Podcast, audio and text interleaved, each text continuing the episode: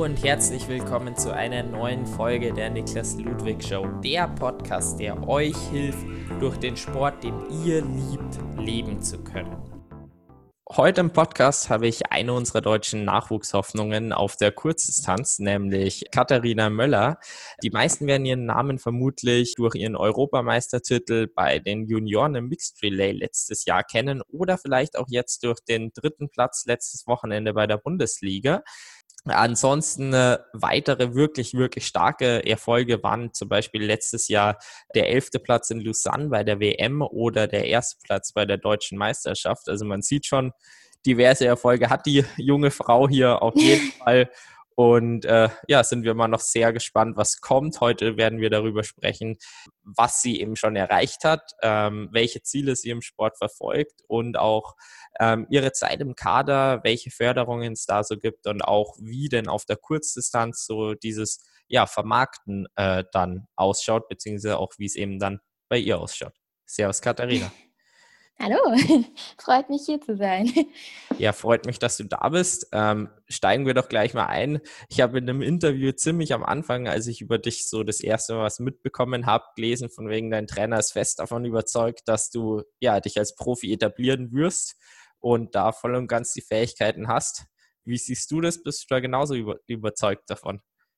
Ja, also ich glaube, ähm, man muss schon die Überzeugung haben, damit man jetzt ähm, auch vor allem nach der Schule, wenn so ein neuer Lebensabschnitt beginnt, dann ähm, das somit weiter mit Ernsthaftigkeit verfolgt. Und ähm, klar, es, es, freut mich natürlich, dass es die Trainer auch so sehen ähm, oder mein Trainer. Aber ähm, genau, ich habe definitiv auch die Überzeugung, dass ich das schaffen kann. Sonst würde ich es nicht so verfolgen. Ja, du hast jetzt gerade äh, gesagt, von wegen ähm, nach der Schule ein neuer Lebensabschnitt. Ich meine, man sieht ganz klar, du verfolgst das Ziel von der Profikarriere. Ähm, was machst du sonst noch so? Damit dein Geld verdienen tust du ja noch nicht größtenteils, oder? Nee, also ich bin im Moment noch größtenteils sponsert bei Mama und Papa, muss ich ehrlich sagen. ähm, ich bin jetzt letztes Jahr im Herbst ausgezogen von daheim. Also ich komme eigentlich ähm, eine Stunde südlich von Freiburg, eigentlich fast schon ähm, Norditalien könnte man sagen, wohne ich. Ähm, genau in der Nähe von Basel und ich bin nach Freiburg an den Olympiastützpunkt gezogen und trainiere da jetzt in der Trainingsgruppe von Wolfram Bott und Martin Lobstedt, genau. Und ähm, habe jetzt im Frühling im Fernstudium angefangen. Ähm, ja, das heißt Kommunikationsdesign, also das ist so Richtung Marketing, Design, ähm, ja, so, so grob in die Richtung. Ähm, genau, und da ähm, hoffe ich jetzt oder habe auch schon gemerkt, dass es mir halt die frei, ähm, die Möglichkeiten einfach gibt, ähm, meinen Sport so zu verfolgen, wie ich das möchte. Und ähm, mich da halt drauf zu fokussieren, genau. Wobei du ja auch noch ein freiwilliges soziales Jahr machst, oder? Ähm, ja, genau, das habe ich ausgelassen. äh, genau, ich habe von ähm, September 2019 bis jetzt Ende August 2020 einen ähm, BFD, also im Bundesfreiwilligendienst gemacht. Das war am Olympiastützpunkt hier in Freiburg mit ähm, dem BWTV, also dem Baden-Württembergischen Triathlonverband in Kooperation. Und ähm, das war dann schon in Richtung eigentlich eher Sportförderung. Also ich habe schon was ähm, gearbeitet, auch wenn da jetzt manche Leute sich nicht so äh, wahrscheinlich, ähm, das wahrscheinlich hinterfragen würden, ob ich wirklich gearbeitet habe. Aber ähm, genau, das habe ich gemacht. Ähm, da habe ich zweimal in der Woche im Internat beim Kochen geholfen, solange es halt noch ging. Ab Februar dann nicht mehr. Ähm, und genau, das ist jetzt aber seit ähm, Ende August zu Ende. Ach so, ja, okay. Gut, dann fokussierst du dich inzwischen äh, mehr auf, auf den Rest ist ja auch genug. Ich glaube, als ich dir das erste Mal geschrieben ja. hatte, äh, das war dann, dann noch davor, als du das noch gemacht hast. Deswegen hat, genau, hatte genau. ich das noch im Kopf. Ähm, ja, äh, jetzt ein paar Erfolge von dir habe ich ja schon aufgezählt ähm, mit ja Europameister und Elfter bei der WM, äh, Deutsche Meisterin. Äh, ja, was sticht denn so für dich raus? Auf welchen Erfolg bist du auch am stolzesten? Wir haben es schon kurz angesprochen, dass das eigentlich echt schwer zu vergleichen, zu definieren ist. Ja, also definitiv ähm, bei der WM in Lausanne. Also das war so auch das Rennen, wo ich so, äh, so weiß, so das möchte ich nochmal erleben. Also so dieses Gefühl, auf internationale Bühne zu stehen und halt ähm, mich dazu vergleichen, also vergleichen zu können. Also so ein deutscher Meistertitel ist mega. Also wirklich Ähm, aber so, ich weiß halt, dass ich so international später mal ähm, unterwegs sein möchte und deswegen ist es klar der ähm, elfte Platz bei der Junioren-WM. Und aber auch so die, ähm, der Mixed Team Relay-Titel äh, bei der EM, ich bringe es jetzt auch schon durcheinander, bei der EM in Wert, ähm, das war auch einfach super. Also ähm, vor allem die Stimmung, da merkt man halt so, dass das Format Mixed Team Relay einfach super ist. Und ähm, genau so die zwei das sind so meine Lieblingserfolge. ja, wenn es schon die Lieblingserfolge sind, kommen bestimmt auch die Lieblingsstories her. Erzähl doch mal so von ja, deinem Erlebnis. Ähm, start vielleicht einfach mal mit der WM, deinem elften Platz. Wie lief denn da der Tag für dich ab? Ja, also das war, ähm, das Rennen war ziemlich früh morgens und wir hatten aber das Glück, dass unser, also das war ja in Lausanne und unser Hotel war ziemlich nah beim Start und das war ähm, richtig cool da.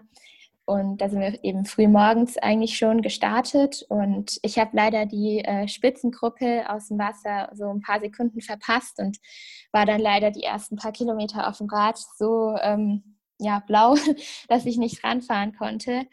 Und ähm, genau, da wäre super gewesen, wenn ich da in die Spitzengruppe gekommen wäre. Und hat leider nicht funktioniert, aber dann beim Laufen lief es dann doch ganz gut. Ähm, und da konnte ich mich dann noch ein bisschen vorlaufen. Ähm, genau, aber so, ich habe mir dann schon gewünscht fürs nächste Jahr, wenn ich mich nochmal für sowas oder für die WM qualifizieren sollte, was definitiv mein Ziel war, ähm, dann wäre natürlich das große Ziel gewesen, da in der Spitzengruppe mitzufahren, um dann vorne absteigen zu können, weil ich ähm, fest glaube, dass ich dann noch viel weiter vor hätte laufen können. Aber ja, hätte, hätte Fahrradkette so, ne? Ähm, genau, ähm, ja. Und dann am nächsten Tag haben wir noch die, ähm, das Mixed Team Relay angeschaut. Da war ich nicht am Start. Ähm, das war nämlich U23, da hatten wir bessere Leute noch. ähm, und das war auch mega. Also das ganze Erlebnis so drumherum, dass man auch die Elite von Namen sieht und äh, da so mitfiebern kann, das ähm, ja super.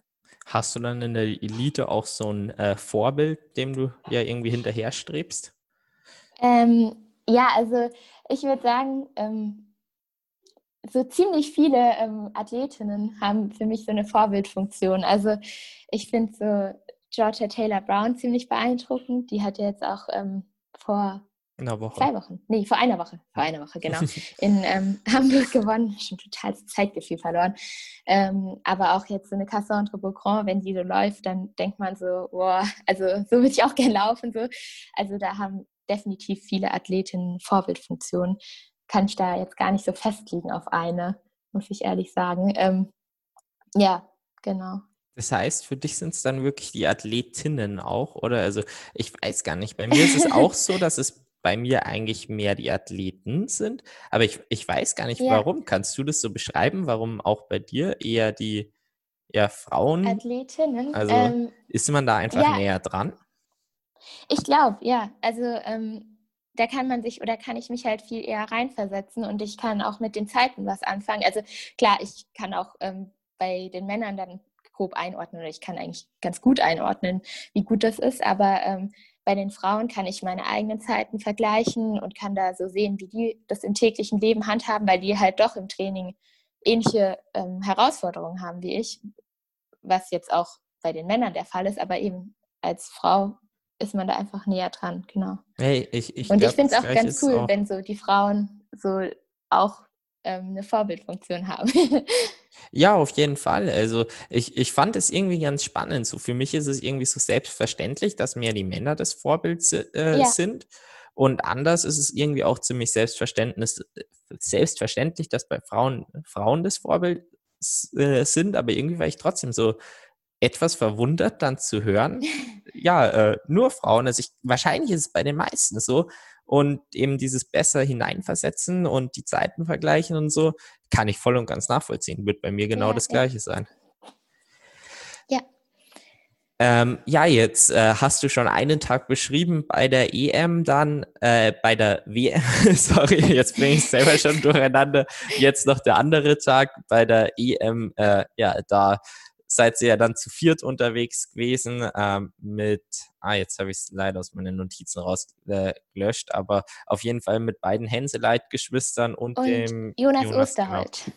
Ich wusste den Nachnamen Genau. nicht, ich wusste gerade nur Jonas. Erzähl doch mal von dem Tag. An welcher Stelle Ähm, bist du dann auch gestartet und so weiter? Genau, ich bin ähm, als Dritte gestartet. Musste auch gerade kurz überlegen, es kommt mir so lang hervor. Ähm, und ich war am Vortag leider im Einzelrennen ähm, angeschlagen. Also ich hatte so ein bisschen mit einer Bronchitis oder nicht ganz Bronchitis, aber ich war eben an der Lunge angeschlagen und konnte da nicht meine volle Leistung so abrufen und war auch ähm, ja dementsprechend nicht so gut, wie ich es mir erhofft hatte, habe aber knapp die WM-Quali geschafft mit dem 15. Platz und ähm, wollte dann halt am Tag drauf in der Team Relay so zeigen, dass ich es halt kann so ähm, und hatte dann auch die Chance eben zu starten. Es konnte ja ausgewählt werden aus vier Mädels, die im Einzel auch am Start, werden, äh, Start waren.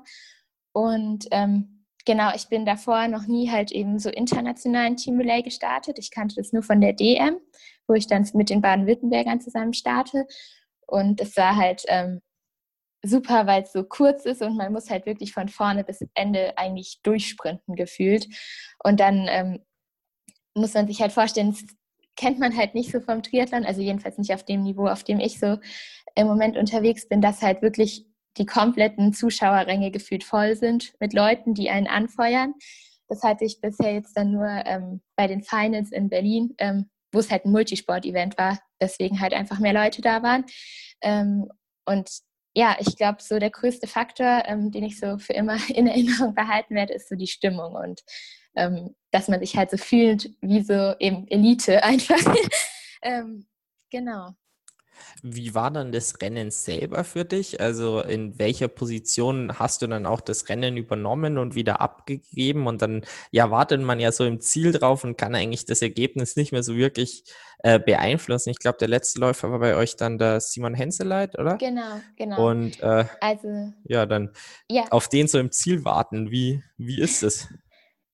ähm, ja, also ich, soweit ich weiß, habe ich in erster Position übernommen oder so in der Spitzengruppe auf jeden Fall. Und ähm, bin dann beim Schwimmen aber relativ schnell eingeholt worden. ähm, und bin dann zusammen in der Spitzengruppe Rad gefahren und dann vorne habe ich auch wieder übergeben. Ähm, genau, und ich war mir aber ziemlich sicher, dass der Simon das packt. Also ähm, ich meine, es gibt wenig Jungs auf dem Niveau, die so krass Rad fahren, würde ich mal so sagen. Ähm, und das hat man dann ja auch da gesehen. Und beim Laufen hat er es halt dann wirklich gut heimgebracht. Ähm, und ja, also wir hatten so das Ziel, so ein Podium zu machen. Und ähm, ich, für mich hat sich dann aber, als ähm, wir an erster Stelle so vom Rad kamen, eigentlich schon relativ abgezeichnet, dass er das holen wird. Ähm, genau. Das heißt, du hattest da Und- volles Vertrauen ja in Simon, aber Ja, wahrscheinlich auch in die definitiv. ganzen Teamkameraden. Ja, auf jeden Fall. Also die ersten beiden haben das super gemacht. Internet.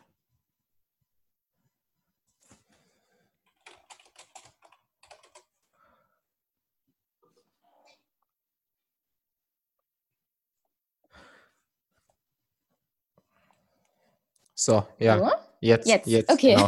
Äh, also, also die ersten beiden haben das super gemacht, so viel habe ich noch verstanden und dann warst du weg.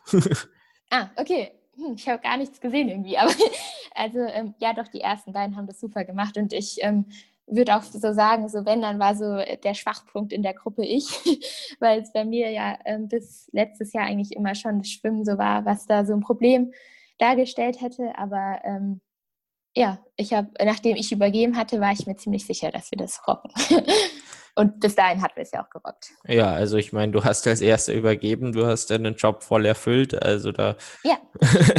hat, hat an dem Tag auf jeden Fall geklappt und für das, dass du am Vortag noch angeschlagen warst, ich denke mal, in dem Rennen dann definitiv nicht mehr, weil dann könnte es einfach nicht zu so einer Leistung kommen. Aber da habt ihr schon im Team eine gute Leistung oder eine sehr, sehr gute Leistung definitiv gebracht. Ja, danke schön. Jetzt äh, neulich ging es dann auch bei dir wieder endlich mit einem Rennen los. Jetzt am vergangenen Wochenende äh, die Triathlon-Bundesliga in einem etwas interessanten Format. Das war auch so dein ja, zweites Bundesliga-Rennen, aber das erste bei den Finals hast du vorher schon kurz angesprochen, aber noch nicht, wie es bei dir ausging. Ähm, du bist ja gestürzt auf dem Rad und äh, dann war es Genau. einfach nicht so ein erfolgreiches Rennen. Ähm, jetzt bei der Bundesliga sah es anders aus, aber ja, wie, wie hast du den Tag erlebt? Wie war denn dort auch das Rennformat für alle, die es nicht mitbekommen haben? Genau, also das Rennformat ähm, war, es war in vier Läufe aufgeteilt und in jedem Lauf waren ungefähr 15 Athletinnen, doch 15. Ähm, und dann, ähm, genau, die Läufe waren über den Tag verteilt. Also wer den Livestream mitverfolgt hat, das ging, glaube ich, sieben Stunden lang mit den Männern insgesamt dann noch. Ähm, und dann ähm, die Radstrecke war ein bisschen verkürzt. Also es waren um die 14 Kilometer und das Laufen auch. Und ja, also Schwimmen war verkürzt auf 650, Lauf, äh, Rad auf 14 und Laufen auf etwas über 4. Und das ähm, Schwimmen war im Becken tatsächlich und nicht, wie man in der Bundesliga kennt, so im Freiwasser. Und ähm, das Radfahren war auf so Art Kriterium mehr oder weniger. Oder es war eine relativ anspruchsvolle äh, Runde auf dem Unigelände in Saarbrücken. Ähm, das waren insgesamt sechs Runden mit ein ähm, paar Höhenmetern. Also da ist der ähm, berühmt-berüchtigte Uniberg drin. und ähm, genau, und ein paar 180 Grad Wänden, also durchaus technisch anspruchsvoll. Und dann beim Laufen ging es auch immer ähm, hoch und runter. Ähm, genau, also man kann schon sagen, es war wirklich ein anspruchsvoller Kurs und ähm, ja, dann, ähm, jetzt habe ich den Faden genau. Ähm, ja, also für mich lief es auf jeden Fall mega. Also ich bin ähm, ziemlich gut aus dem Wasser gekommen. Das hat mich schon gefreut, weil ähm, im Becken habe ich mich in letzter Zeit ja ähm, schon gut gefühlt, aber eben ich bin da ziemlich schlecht drin, wirklich mich da so einzuordnen. Und dann ähm, bin ich so ein paar Sekunden oder ja schon ein bisschen nach der Lucy Hall, der Britin, ähm, aus dem Wasser gekommen und ähm, konnte dann auf dem Rad, aber auch leider nicht mehr mit meiner Gruppe oder mit genau meiner Gruppe aufschließen auf die Lucy. Ähm, und dann beim Laufen aber. Und da konnte ich dann, ich habe beim Radfahren nicht so gute Beine gehabt, aber beim Laufen dann umso mehr. Also ich habe wohl eine Weile gebraucht, um aufzuwachen. Ähm, aber ich muss sagen, der Wettkampf, ähm, ich habe gemerkt, dass es der erste Triathlon des Jahres war. Also es war noch nicht alles so richtig eingeschliffen. So, ich habe gemerkt, es ist einfach schwierig, sich über sechs, äh, sechs Runden lang so ähm, mega zu konzentrieren beim Radfahren und da keine Fehler zu machen. Und dann beim ähm, Wechsel habe ich ähm, dann auch noch ziemlich versagt, würde ich mal sagen. Ich bin nicht in meinen Schuh reingekommen ähm, und dachte schon so, boah, also wie doof kann man eigentlich sein, so, weil es gab keinen Grund, dass ich, nicht, äh, dass ich in meinen Schuh nicht reingekommen bin. So, ich hätte es einfach noch, glaube ein paar Mal wieder üben müssen. Und dann ähm, beim Laufen aber dachte ich so, ja, so, das macht richtig Spaß, aber auch einfach, weil es gut lief.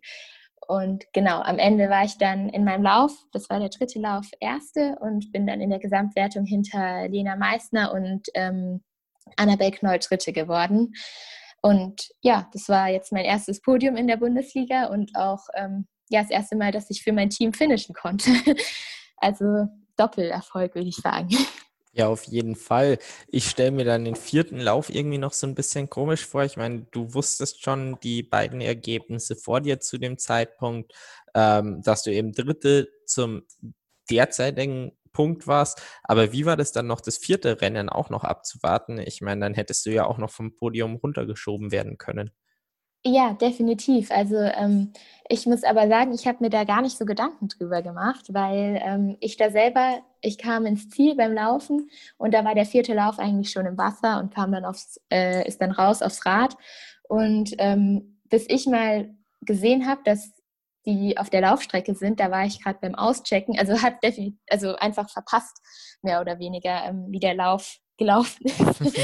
und ähm, ja, und das Endergebnis, dass ich Dritte war, das habe ich auch erst mitbekommen, nachdem der Lauf im Ziel war. Also ähm, ich wusste, dass ich halt meinen Lauf gewonnen hatte, aber ich wusste nicht, was ich im Gesamtranking dann so belegt hatte. Also ja, genau. Ja, ste also stelle ich mir definitiv leichter vor, wenn man noch beschäftigt ist, äh, ja, als wenn man halt schützt. definitiv. Ja, als wenn man halt noch an der Strecke steht am besten oder halt eben selber schaut. Ich glaube, eine Teamkameradin war ja dann auch von dir noch unterwegs im dritten Lauf, oder? Genau. Ja. Im vierten. Äh, äh, meine ich ja, du warst im dritten, ja, im vierten genau. Lauf dann. Genau. Äh, de, also da noch anfeuern und so weiter, das wäre jetzt nicht meine Traumvorstellung, muss ich sagen, wenn man noch so. ja. irgendwie ist man ja noch im Rennfeeling, wenn auch selber. Ja, auf jeden Fall. aber also es war einfach, ähm, im vierten Lauf war dann noch die Nora Gmür. Ähm, das ist eine Schweizerin, mit der ich jetzt auch schon ein paar Mal international ähm, mich messen konnte. Und ähm, bisher war sie immer besser als ich. Und dass ich jetzt da ähm, am Wochenende sie geschlagen habe, auch wenn es natürlich nicht im direkten Vergleich war, das war schon ähm, cool. Aber ja, jedes Mal werden ja die Karten neu gemischt. Also ja. Kann auch wieder ganz anders aussehen. Dann sage ich dir doch da mal gratuliere. Ähm, ich weiß es nicht, für dich steht wahrscheinlich nichts mehr an das Jahr, oder? Ähm, ja, also ich bin jetzt am Sonntag tatsächlich noch ein Radrennen mitgefahren. Ähm, das ist der Schau ins Land König, heißt das. Und aber mehr so zum Spaß, also jetzt ohne irgendwelche Ambitionen. Und jetzt seit eben gestern Abend bin ich in der Saisonpause für zwei Wochen und ja, mache jetzt mal was anderes als Triathlon. Ja, vorher, das fand ich ganz lustig, hast du angesprochen, äh, du bist eigentlich bewegungsfaul, äh, also Langstrecke ist nichts für dich. Das fand ich einen ganz interessanten Vergleich. Das heißt, ist jetzt dann so auch Off-Season Luxus oder freust du dich eigentlich schon wieder, wenn es dann Richtung nächstes Jahr geht? Ja, auf jeden Fall freue ich mich, wenn es wieder losgeht. Also ich finde, so die ähm, Saisonpause brauche ich meistens einfach, um so mal abzuschalten. Also ich mache dann auch nicht gar keinen Sport, aber ich mache halt so das, worauf ich jetzt wirklich gerade Lust habe. Also man wird mich jetzt in der Saisonpause nicht um 6 Uhr morgens am Beckenrand finden, so. Ähm, Sondern beim aber, Laufen. Genau, genau. Also ich laufe dann immer einen Halbmarathon zum Frühstück. so ein einfacher Spaß. So. Ähm, nee, aber also ich mache dann ähm, ja, einfach worauf ich Spaß habe. Also ich gehe jetzt dann ein paar, äh, ein paar Tage wandern und ähm, man kann halt jetzt, vielleicht nicht jetzt in der Situation, aber man kann halt auch mal mit gutem Gewissen sonst abends weggehen und ähm, genau, einfach mal das machen, was vielleicht Jugendliche in meinem Alter sonst machen würden. Ähm, genau, und ähm, ja, aber wenn ich Lust auf Laufen habe, dann gehe ich laufen. Ja, ma macht ja auch Sinn. Ich glaube, so gestaltet jeder die Off-Season. Es sind einfach mal die zwei, drei, vielleicht vier Wochen teilweise, die man ja. halt mal nicht genau planen muss und so weiter. Und ich glaube, das ja. ist dann im Jahr auch in Ordnung. Und es klingt ja jetzt nicht so, als ob du komplett von deinem Weg abkommst, so in diesen zwei Wochen, sondern du lässt es halt einfach mal ein bisschen ruhiger Fall. angehen und gehst halt mal wandern oder vielleicht auch mal aufs Mountainbike oder so, wie, wie man halt Spaß hat und so soll das ja auch sein. Ja. Jetzt würde mich genau. mal Jetzt würde mich mal interessieren, wie bist du denn äh, überhaupt in den Sport gekommen? Ich meine, man sieht, du bist inzwischen ja voll angekommen und auch so in der mindestens Junioren-Weltspitze. Ähm, ja, wie kamst du dahin? Wie hast du dich dahin entwickelt? Ja, also ich glaube, ganz viele Triathleten kommen mehr so durch äh, entweder durch Schwimmen oder durch Zufall zum Sport. Also ähm, das ist ja jetzt noch nicht so wie im Fußball, dass es da oder als ich jedenfalls angefangen habe, gab es da jetzt noch nicht so Strukturen, wo aktiv Triathleten gesucht wurden. Und ich bin damals zum Triathlon gekommen, weil ähm, wir sind umgezogen, also berufsbedingt äh, wegen meinem Vater. Und dann habe ich im Schwarzwald, sollte ich eben schwimmen lernen und die Story, die erzähle ich eigentlich auch jedes Mal, aber eben der DLAG war voll und der Triathlonverein, also das ist die TSCH Langenau, ähm, der hatte noch Plätze frei beim Schwimmen und dann habe ich eben dort schwimmen gelernt und bin dann nach und nach erst ins Hallentraining, heißt es, das ist so ein bisschen ähm, Spiel und Spaß mit manchmal Athletik verbunden bei den ganz Kleinen und dann nach und nach habe ich dann Rennrad bekommen, dann bin ich Mountainbiken gewesen und dann Laufen und ähm, habe dann so, wir haben eine zu der Zeit hieß es LBS Cup, das ist so eine Wettkampfserie in Baden-Württemberg. Jetzt ist es der Racepedia Cup. Ähm, da, genau, da werden dann so, zeichnet sich nach und nach ab, so was für Talente es so im, äh, genau, im, wie nennen wir das dann, Bundesland äh, gibt. Und ich war da eigentlich von Schüler B bis ähm, ja, Jugend A immer ziemlich aktiv. Also ich bin da fast jeden Wettkampf gestartet und bin dann so auch im Endeffekt in den Kader reingekommen. Also ich habe Ende 2014 war ich dann in dieser, in dieser LBS Cup-Wertung, glaube ich, zweite. Und die ersten drei haben sich damals nominiert für ähm, den E-Kader vom BWTV. Und ja, seitdem bin ich im Kader. das heißt, wie schaut dann deine derzeitige Kadersituation aus? Ähm, ja, also ich war jetzt ähm, eben seit Ende 2014 im E-Kader, dann seit 2017 ähm, war ich dann im DEC-Kader. Magst du das, das vielleicht ist, ähm, einfach noch ein bisschen genauer erklären? Ja, weil natürlich. So okay, also. kennen sich, glaube ich, nicht alle aus wie du. okay, okay. also dann fange ich mal von vorne an.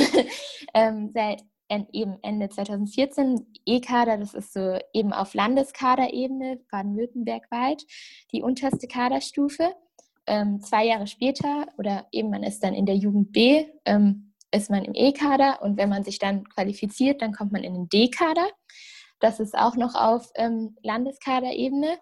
Und dann habe ich ähm, Ende 2017 so mit meiner Gesamtwertung im Deutschland Cup, also nationalweit, ähm, den Sprung in DC-Kader geschafft. Das ist dann ähm, eben so ein Zwischending ähm, zwischen Landeskader und Bundeskader. Also da mehr oder weniger wirft dann der Bundestrainer schon mal einen Blick auf einen, so hat so einen Blick, wer da kommen könnte, würde ich mal so sagen. Und dann habe ich jetzt mit ähm, 2019 so den Sprung in den C-Kader, das ist so Bundeskader, ähm, oder jetzt heißt es Nachwuchskader 1, das wurde umbenannt, ähm, geschafft. Und genau, das habe ich jetzt eben mit den Erfolgen letztes Jahr geschafft. Ähm, und vor zwei Jahren hätte ich auch schon fast den Sprung in Nachwuchskader 1 geschafft, aber habe es halt knapp verfehlt und dafür hat es dann letztes Jahr äh, geklappt. Ähm, ja, und jetzt derzeitiger Status ist Nachwuchskader 1. das heißt, wie geht es dann bei dir auch in den nächsten Jahren weiter? Ähm, ich hätte jetzt, also vielleicht fange ich erstmal an, was ich dieses Jahr gerne geschafft hätte und das überträgt sich dann ziemlich gut aufs nächste Jahr. Ähm, ich hätte gerne dieses Jahr so ähm, den Perspektivkader geschafft. Das geht dann in die U23 über. Ähm, was dann ja auch Richtung Elite geht. Also definitiv ist ein Ziel, dass ich mich da etabliere in der Elite. Ähm, jetzt zum einen über Bundesliga, dann über ähm, Europa-Elite-Cups und Weltcups und ähm, dann irgendwann natürlich auch WTS, also der, ähm, die Serie und ganz, ganz irgendwann ähm, Olympia. Genau, also das ist so das allergrößte Ziel. Aber ja, jetzt erstmal fangen wir kleiner an mit Bundesliga und Europacups. ja, äh, dabei wünsche ich dir auf jeden Fall ganz viel Erfolg. Also WTS ja, und Olympia sind dann definitiv große Ziele. Hast du da auch schon ja. quasi so einen groben Zeitplan? Also 2024 ist wahrscheinlich noch ein bisschen flott für Olympia, oder? Ja, also ich denke mal. Ähm, das, also ich habe, nee, ich muss ehrlich sagen, ich habe keinen genauen Zeitplan, aber 2028 soll es auf jeden Fall werden. Ähm, und ja, also im Sport ist es ja auch immer so eine Sache, ob alles funktioniert, wie man ähm, sich das überlegt hat. Aber ähm, wir haben schon versucht, oder in der Planung dieses Jahr war ähm, schon ein paar Elite-Europacups dann angedacht gewesen, eigentlich. Ähm, und genau so nächstes Jahr, wenn alles klappt, würde ich eben da gerne so international ein bisschen durchstarten. Ähm, ist halt auch mein erstes Jahr jetzt außerhalb ähm, des Jugendbereichs und das ist natürlich dann immer so ein großer Sprung und da kann man auch gut mal, wird man halt so ins Haifischbecken geworfen, mehr oder weniger. Ähm, genau, deswegen habe ich da jetzt keine genauen Daten. das heißt, was wären dann quasi so die Elite-Rennen, die du anpacken möchtest? Ist es dann Europaebene oder ist das World Cup? Genau, das ist also das, ähm, also einmal ähm, kommt es natürlich darauf an, auf welche äh, Startlisten ich überhaupt komme. Also ähm, ich brauche ja ein paar, ich brauche Punkte, um auf so eine Startliste zu kommen.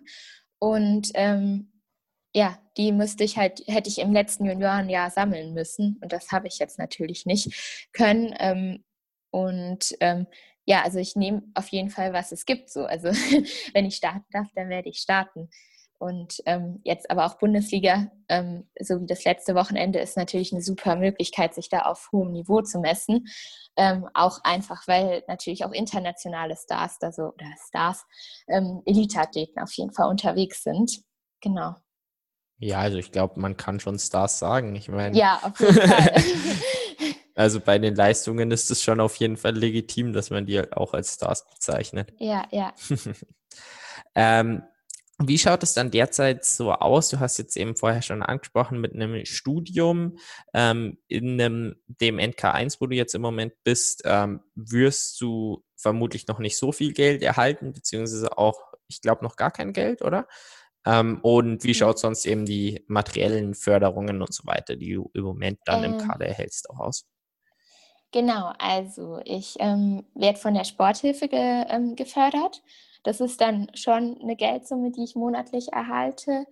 Ähm, und jetzt auch die Sporthilfe hat da so super Programme äh, mit so, während Corona gab es da Online-Seminare zu, wie bewerbe ich mich und die versuchen dann schon den Sportler auch aufs richtige Leben so vorzubereiten, was ich auch super wichtig finde, weil ähm, ewig da in dieser Blase zu leben, dass man nur Sport machen kann, das ist ähm, sehr gefährlich, würde ich mal so behaupten. Ähm, dann, also an Geld, muss ich sagen, ist noch relativ lau. ähm, aber so, ich bin auf jeden Fall noch ziemlich auf meine Eltern angewiesen. Jetzt, ähm, wenn ich ins Trainingslager fahre, dann werde ich auf jeden Fall auch von der DTU unterstützt. Also Trainingslagermaßnahmen von ähm, der DTU werden für mich übernommen. Ähm, vom Baden-Württembergischen Triathlonverband werden auch Teile übernommen, wenn ich mit dem WWTV eben ins Trainingslager fahre. Und auch jetzt Wettkämpfe ähm, bekomme ich zum Beispiel von meinem, also Bundesliga-Rennen werden von meinem Bundesliga-Team die Anreise und Übernachtung sowas gezahlt. Ähm, genauso ist es eben, wenn ich mit der DTU an den Wettkampf reise, das wird mir dann auch gezahlt und mit dem BWTV auch.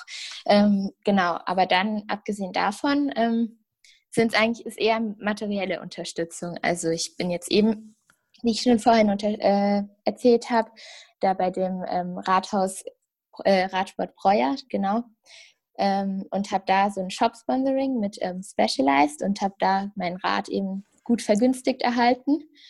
Ähm, dann, vielleicht das lohnt sich zu erzählen, ich war ähm, vor zwei Jahren, habe ich ein Rad von Feld bekommen. Ähm, das war tatsächlich ähm, ziemlich schwierig, da dran zu kommen. Also da habe ich damals ein paar Radfirmen angeschrieben, ähm, und habe dann so gefragt, so, ja, hey, ich bin Jugend A, wollt ihr mir ein Rad sponsoren? Mehr oder weniger. Ähm, und das hat dann tatsächlich bei Feld auch funktioniert und ich hatte dann die Abmachung, dass ich das Rad vergünstigt erhalte und dafür dann auf Instagram äh, Bilder poste. Es sei jetzt dahingesagt, wie viel Effekt das für die hatte, weil ich zu dem Zeitpunkt vielleicht 400 Follower oder so hatte. Und jetzt hat das wahrscheinlich auch keine große Reichweite mit 1200, 300.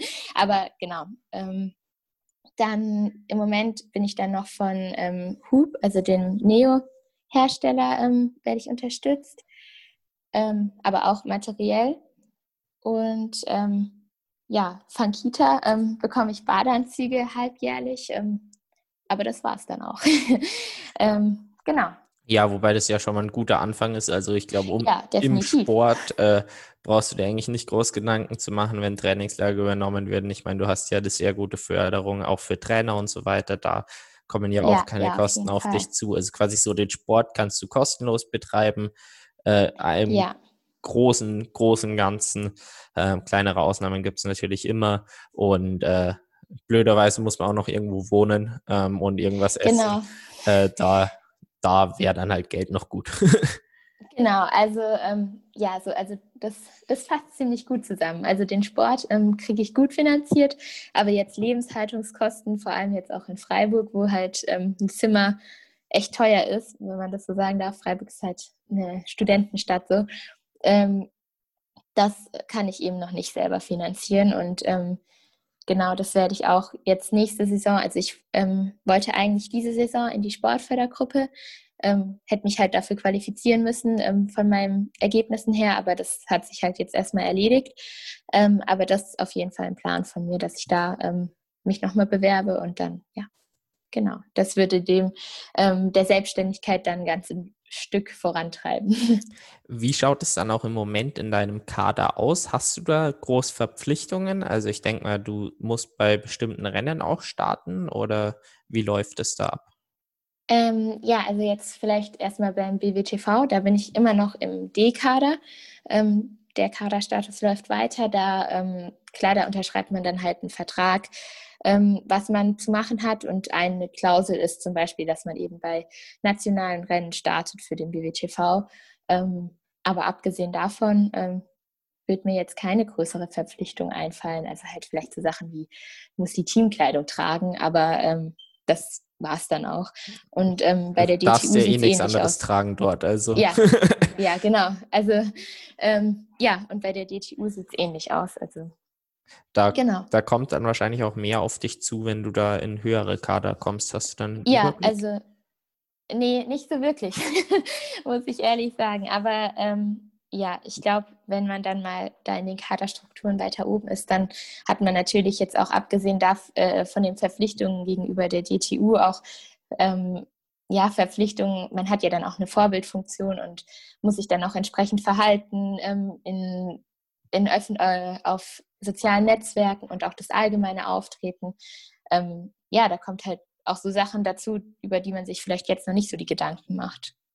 Ja, klar. Also ich hatte jetzt eben mit der Boah, jetzt stehe ich gerade voll auf dem Schlauch. Ähm, ein DTU im Marketing. Oh Mann, das, das ist mir gerade peinlich. Ähm, die Lisa? Ja, genau, mit der Lisa Merget äh, habe ich ja auch schon gesprochen.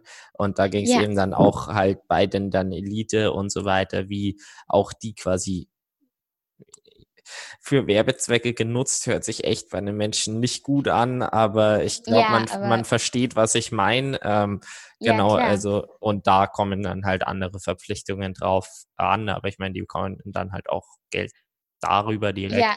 und es macht halt schon einen Unterschied. Ja, definitiv. Und ähm, ja, also ich finde auch, ähm, wenn man jetzt mal dann ähm, als Athlet eben auch Erfolge feiert und ähm, da so einen Bekanntheitsstatus hat, dann ähm, hilft man damit ja auch jüngeren Athleten irgendwie in, oder in irgendeiner Form. Also wenn jetzt das Beispiel Castelli ähm, halt eine Laura Lindemann vertritt, ähm, dann ist es halt von Vorteil für Castelli und jetzt jüngere Athleten wie ähm, in meinem Jahrgang, die profitieren halt einfach davon. Also ähm, so, weil wir jetzt halt so einen Sponsor wie Castelli haben, das ähm, hätten wir ja sonst nicht, wenn wir jetzt nicht ähm, die Vorzeigeathleten hätten.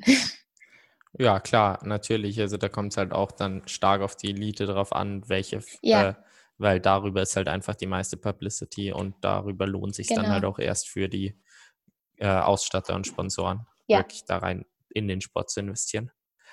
Ähm. Du hast ja jetzt auch schon einige eigene Sponsoren dir aufgebaut neben der DTU. Du hast eben angesprochen äh, Hubfang Kita und eben den Radsport. Jetzt habe ich wieder das Buch im Kopf. Breuer. Breuer, genau. Ähm, und den Radsport Breuer. Und äh, ja, wie kamst du denn äh, auch zu den eigenen Sponsoren und äh, wie ist da auch das Gefühl? Fühlst du dich denen mehr verpflichtet zu werben als jetzt ja den Sponsoren, die du über die DTU hast? Ähm, ja, also erstmal, wie kam ich dazu? Ähm, das waren alles drei unterschiedliche Wege. also ähm, erstmal mit Hub, das war, ähm, Hub ist ja auch ein Ausstatter von der DTU und eben da hat sich die äh, Möglichkeit ergeben, dass man da anfragt für ein ähm, Individual Sponsoring und genau, die Chance habe ich genutzt und ähm, kam so darüber dran. Und Funkita hat mich tatsächlich über Instagram angeschrieben. ähm, Genau, und dann der dritte Weg war ähm, der Radsport Breuer. Ähm, mein Trainer ähm, kennt den Besitzer von dem Laden und äh, so kam ich da dran. Also es läuft halt auch super viel über Connections und wer kennt wen und ja. Ja, das kennt man immer. Also dieses Wer kennt wen, ist es verdammt wichtig, ja, weil der Mensch ist halt einfach emotionsgesteuert. Also e ja, egal definitiv. wie professionell dann die Firma oder die Sportart ist und so weiter, eigentlich geht es immer noch über ja, wer kennt wen und so weiter. Das ist schon immer ja. wieder krass zu sehen. ja, ja, und also welche, äh, wie ich mich dem gegenüber verpflichtet fühle, vielleicht noch. Ähm, ja, ich würde sagen, da ist gar kein großer Unterschied. Also ähm, ich, ähm, nee, also wenn jetzt ähm, die DTU mich darum bittet, irgendwas zu posten oder wenn die das machen würden, ähm, dann würde ich das genauso machen wie ähm, jetzt ein Foto von meinem Rat zu posten. Also das ähm, macht für mich jetzt wirklich keinen Unterschied. Mhm. Genau. Ja, das ist ja eigentlich eine sehr gute Grundlage, weil ich meine, du bekommst bei der DTU sehr große Förderungen auf jeden Fall und ja. auch wenn es jetzt vertraglich nicht unbedingt so geregelt ist, ist es dann halt sehr schön, wenn ja du dich dann auch so nicht wirklich verpflichtet fühlst, aber eben das dann auch gern machst. Ja, ja, und also ich muss auch ehrlich sagen, so vor allem Instagram macht mir auch einfach viel Spaß. Also ähm, ich ja, ich poste gerne und ich ähm, sehe gerne Reaktionen auf das, was ich poste und sehe gerne, was andere machen. Also ja, genau. Ja, du hast jetzt schon Instagram angesprochen. Äh, das ist ja so das größte Thema in Sachen Vermarktung, was du machst. Du sagst eben, du machst es aus extrem viel Freude und ähm, das ist, denke ich immer, essentiell. Verfolgst du da schon irgendwie eine Strategie oder wie schaut das aus? Ähm, nee, also ähm, eine Strategie habe ich jetzt nicht so wirklich, aber also ich versuche halt eben, dass jetzt, wenn jemand auf meinen Instagram-Account sieht, dass er äh, geht, dass er einfach sieht, so ähm, was, was mache ich und ähm, wie erfolgreich bin ich darin und genau, dass er einfach so einen Überblick hat, was ich ähm, als Sportler jetzt vor allem mache. Also man bekommt mit Sicherheit auch Einblicke in das, was ich ähm, so neben dem Sport mache, aber ähm, der Hauptaugenmerk liegt definitiv auf dem Sport. Und genau da, so vor allem Wettkämpfe, wird man immer einen Post finden. Jetzt ähm, über Saarbrücken noch nicht, aber das äh, kommt noch, kann ich versprechen. ähm, und dann in den Instagram Stories und den Highlights, da sieht man eben auch, was ich jetzt so sonst noch so mache. Und ja, genau. Wie wichtig siehst du dann auch so das ganze Thema eben Social Media in der Gesamtvermarktung? Ähm, also es ist auf jeden Fall, ich würde sagen, so das Thema. Also es gibt eigentlich nichts, ähm, was einen da mehr voranbringen kann. Also man sieht das ja jetzt gut, zum Beispiel an der Cassandre Beaugrand, die ist einfach auf Instagram super aktiv und ähm, hat auch einfach, ähm, ja, man merkt halt so, dass es ihr Spaß macht, finde ich. Und ähm, die hat auch einfach ähm, krasse Sponsoren so. Und ähm, erfährt auch einfach viel Unterstützung. Und ähm, ja, es kommt halt wirklich darauf an, wie man sich selber vermarktet und selber verkauft. Ja, äh, ich würde sagen, so Instagram ist bei dir auf jeden Fall ziemlich erfolgreich. Also an den Follower-Zahlen, da finde ich, spiegelt sich noch nicht wieder, aber gerade so eben, was du alles an Likes und Kommentaren und so weiter kriegst, das finde ich definitiv sehr beeindruckend. Also scheinst du da die Freude, denke ich mal, sehr gut rüberzubringen. Ähm, und ja, danke schön. Also Denkst du das, also denkst du, das hat irgendeinen speziellen Grund oder eben, weil du halt einfach mit Freude postest? Ja, ich glaube, also ähm, definitiv. Ähm, ich merke es bei mir selber. Ich schaue mir halt gerne an, was, ähm, wenn jemand, ähm, ja, also man merkt ja, ob jemand viel ähm, Spaß daran hat und ähm, auch ob es interessant ist, was derjenige postet. Und klar, manchmal ähm, postet man jetzt auch nicht unbedingt das, wo man sich so denkt, so wow, das muss die Welt sehen, so. Aber es hilft halt, ähm, ja, ich glaube, es kommt daher schon, dass andere Leute merken, dass einem das, was man macht, Spaß macht. Ja. Und dass da Leidenschaft so dahinter steckt. Und ja, ja, mhm. sehe ich ganz genauso. Also bei mir ist Instagram ist jetzt auch nicht irgendwie so die Strategie von wegen, ich muss das und das und das erreichen, sondern ich möchte halt irgendwie die Leute äh, mitnehmen bei dem, was ich mache und ja, coole Bilder ja. teilen und irgendwie da halt auch inspirieren und motivieren. Äh, also da sehe ich es ganz ähnlich. Also da sollte man, denke ich mal, mit Spaß an die Sache drangehen und nicht zu verkrampft. Ja. Und äh, natürlich ist es ein saucooles Tool für die Vermarktung. Ja, definitiv. Also man muss, finde ich, auch auf der anderen Seite echt aufpassen, so dass man da sich nicht so ähm, auch so daran aufhängt. Also ich merke das halt selber jetzt auch ähm, während äh, so den Hochzeiten von dieser ganzen Geschichte in den letzten Monaten, ähm, dass es mich auch einfach stresst, wenn ich so sehe, oh, derjenige war jetzt wieder 300 Kilometer Radfahren und ich ähm, habe gerade irgendwie so Probleme, mich zu acht Kilometer Lau äh, lockeren Dauerlauf zu motivieren, was definitiv mal so für ein, zwei Wochen so war.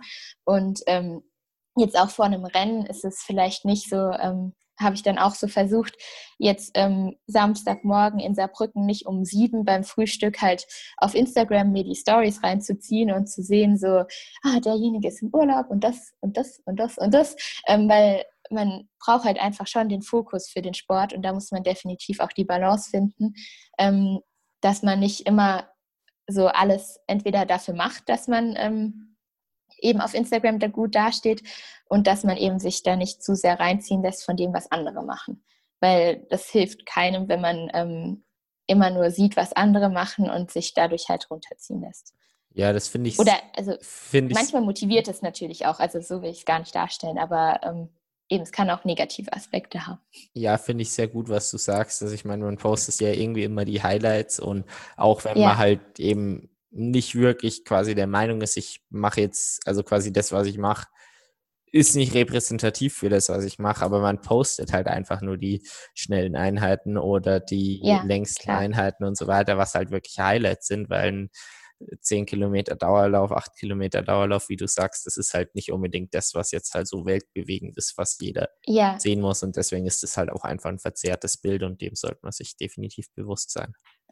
Ja, also ich habe auch ähm, so, ich merke das ja bei mir selber. Ich war jetzt ähm, eben, als ich dafür ein paar Tage in Kienbaum war, da hatte ich auch mit einer ähm, kleineren Verletzung oder halt mit einem Problem zu kämpfen. So im unteren Rücken war das und ähm, das würde ich ja auch nicht posten. Also vielleicht würde ich es posten, aber man wird das ja nicht so, der, ähm, der mir folgt, der bekommt ja nicht mit, wie es mir damit geht.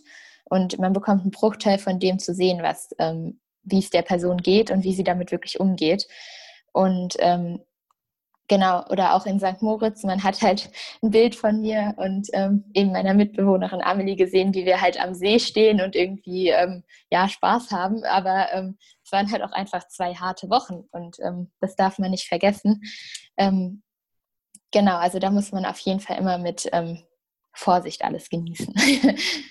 ja, auf jeden Fall. Und ich glaube, das ist halt auch, also in den älteren also in den Podcast jetzt mit älteren Personen sind wir tatsächlich noch nie so auf das Thema gekommen, aber ich glaube, dass tatsächlich umso jünger man ist und der Podcast ist ja besonders orientiert an ja Leute wie uns, ja. die gerade den Sprung in Profisport eben machen, äh, dass man sich da halt definitiv nicht äh, drin verlieren sollte und eben auch ja, nicht ja. wirklich dran orientieren. Und wenn man mal ein Motivationsloch hat, dann vielleicht drauf zu schauen, äh, und sich dadurch inspirieren und motivieren zu lassen, das schadet aber definitiv auch nicht. Also ein negatives Licht braucht man es auch nicht unbedingt drin. Ja, genau. Also ähm, eben, da muss man einfach die Balance finden und das wird man auch früher oder später, bin ich mir sicher.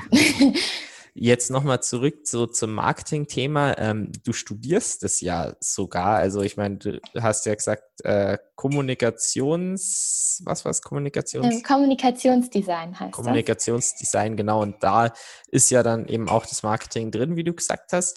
Merkst du dann schon, dass dir das Studium dafür dann wirklich auch was bringt? Also ähm, ich bin ja jetzt erst im ersten Semester und habe da mehr oder weniger so die Basics gelernt, also so vier Seiten einer Nachricht und ähm, man kommuniziert immer und also so das ganze Theoretische.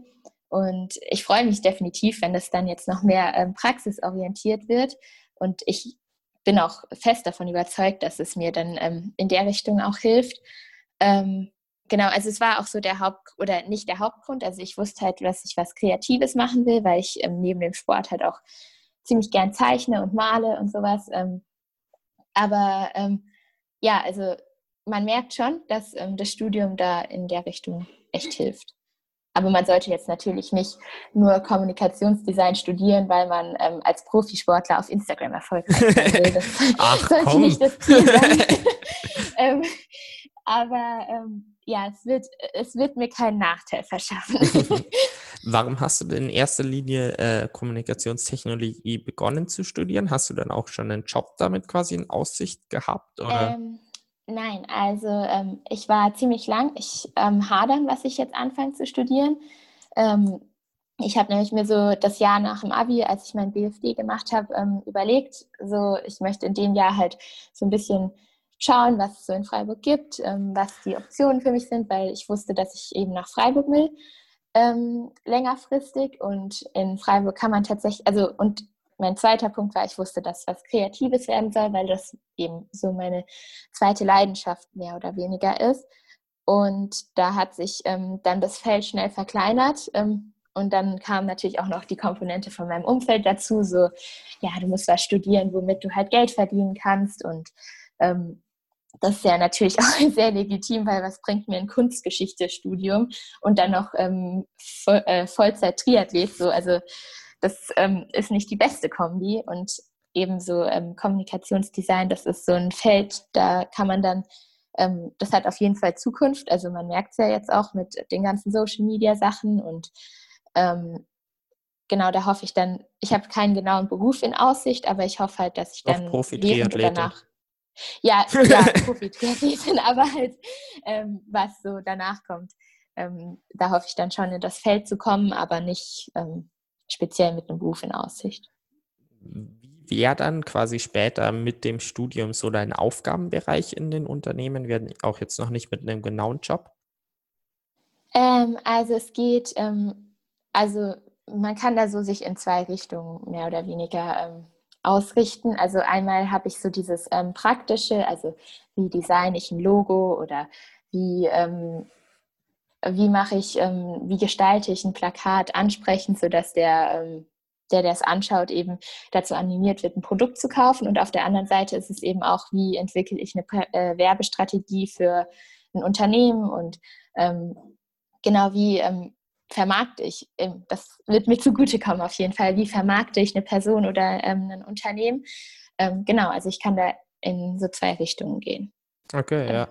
Ja, das klingt auf jeden Fall für dann das Marketing eben sehr praktisch, auch im Profisport. Und ja, ja wie wir ja vorher schon bemerkt haben, äh, auch wenn man mit Kurzdistanz und irgendwie im Kader äh, einen, ja, ich schon einen Vorteil hat gegenüber Leuten, die ohne Kader ähm, das machen müssen, ist halt Marketing definitiv noch ein sehr wichtiger Bereich und äh, da verschaffst du dir, denke ich mal, auch einen äh, sehr guten Vorteil dadurch, besonders wenn es jetzt mehr ins Praktische auch geht.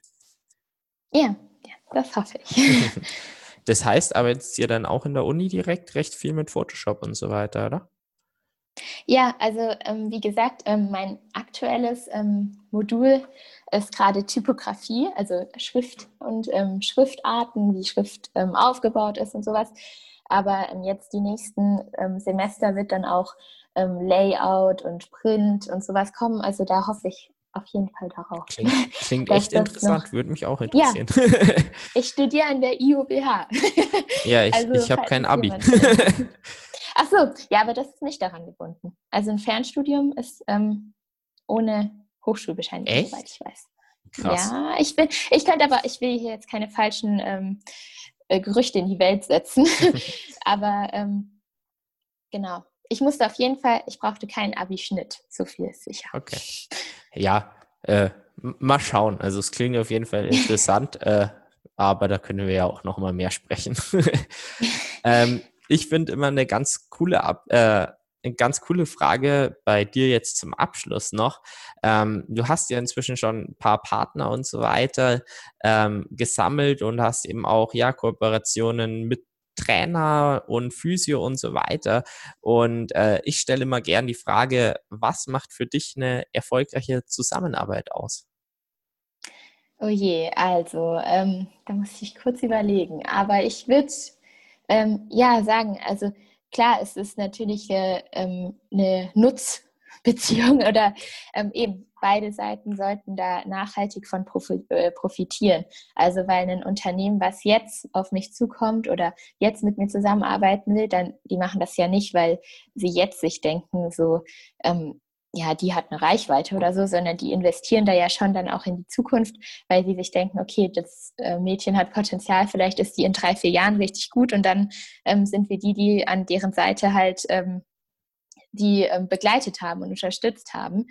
Ähm, also definitiv auch ähm, sollte man im Auge behalten, dass es halt über, dass es nachhaltig aufgebaut wird und über einen längeren Zeitraum funktioniert und ähm, genau. Und ähm, ja, man muss auch immer schauen, ähm, dass man sich da vielleicht auch als Athlet nicht so ähm, reinziehen lässt in dieses, äh, man wird über Instagram angeschrieben und ähm, macht dann alles gegen Fotos oder sowas, sondern ähm, über kurz oder lang sollte man schon versuchen, dann in dieses reinzukommen, dass man ähm, auch Geld dafür bekommt, was man macht und dass man wirklich einen Vertrag hat.